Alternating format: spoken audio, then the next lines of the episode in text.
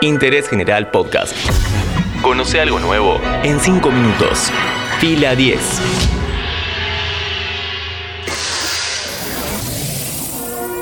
Bienvenidos y bienvenidas a un nuevo podcast original de interés general sobre cine y series. En vísperas de una nueva noche de brujas nos vemos obligados a hablar del rey de esta celebración, Michael Myers. Mi nombre es Matías Daneri y en los próximos 5 minutos analizo el estreno de Halloween Kills, la duodécima entrega de una franquicia que, como su protagonista, parece no morir. Este podcast lo presenta Coca-Cola Argentina.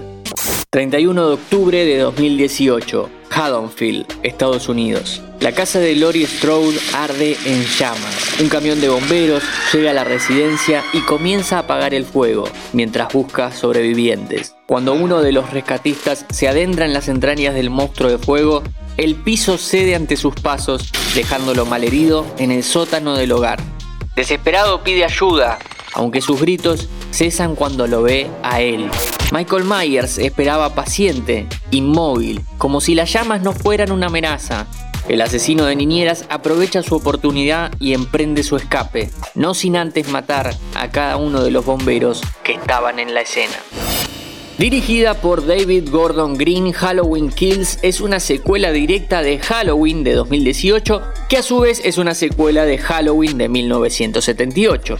Para la franquicia es la doceava entrega, con cinco líneas temporales distintas. ¿Cómo es esto? La saga original está comprendida por la original de 1978, más la 2, la 4, la 5 y la maldición de Michael Myers. También está la línea temporal conocida como H20 con Halloween 20 años después y Resurrection, siendo estas secuelas de la segunda de la línea original. Más acá en el tiempo, el reboot de Rob Zombie, que tiene dos películas, la nueva trilogía de David Gordon Green, y a este mapa caótico inentendible lo cierra Halloween 3, que no tiene nada que ver con nada. Volvamos al 2021. Halloween Kills sigue los acontecimientos de la Noche de Brujas de 2018. Spoiler, aunque pasaron tres años y una pandemia para actualizarte con la franquicia. Aquella película terminaba con Michael Myers encerrado en el sótano de Laurie Strode, la casa prendiéndose fuego, nuestra protagonista, su hija y su nieta, pensando que mataron al asesino y volviendo a curar sus heridas a un hospital. Todos en completa armonía, creyendo que el mal había muerto. Pues no, mi ciela. Este nuevo largometraje arranca con de todo. El asesino de máscara blanca logra escapar, activa el modo salvaje y empieza a matar a lo que se le cruza por delante, sin distinguir edad, raza, religión, género u orientación sexual. Todos, todas y todes están en peligro esta vez. Al tipo no le importa nada. Hasta acá todo bien. Estás en el cine, disfrutando de un buen slasher, comiendo pochoclos y viendo una masacre. Lo que fuiste a buscar, supongo. El tema es el relleno. Ya hablamos sobre esto, pero antes te recuerdo que este podcast lo presenta Coca-Cola Argentina. Me voy a destapar otra.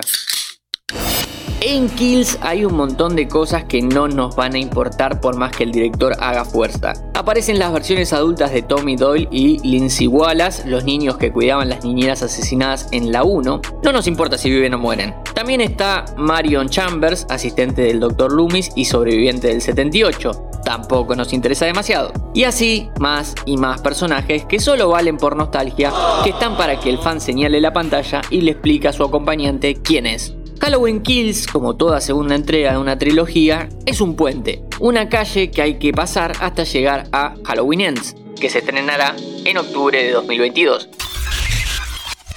Sin embargo, muchos puentes fueron grandes o al menos buenas películas. Esta no, porque nada de lo que pasa nos importa, ni sirve para lo que vendrá. Es un compendio de asesinatos entretenidos sin trama en el medio. Podríamos ver un videoclip que recopile los crímenes y sería lo mismo, más corto y sin pagar una entrada. Para colmo, sin entrar en spoilers específicos, sobre el final se pierde el verosímil sobre el cual se venía trabajando y se rompen todas las reglas espaciales y temporales construidas por la propia película. Obviamente, más allá de los aspectos negativos, los fans de Michael Myers vamos a estar esperando la batalla final que nos traerá Halloween Ends en 2022. Por ahora nos quedamos con el sabor amargo que nos deja Halloween Kills y sobre ella hablamos hoy en Interés General. Interés General Podcast. Encontrarnos en Spotify, en Instagram y en interésgeneral.com.ar.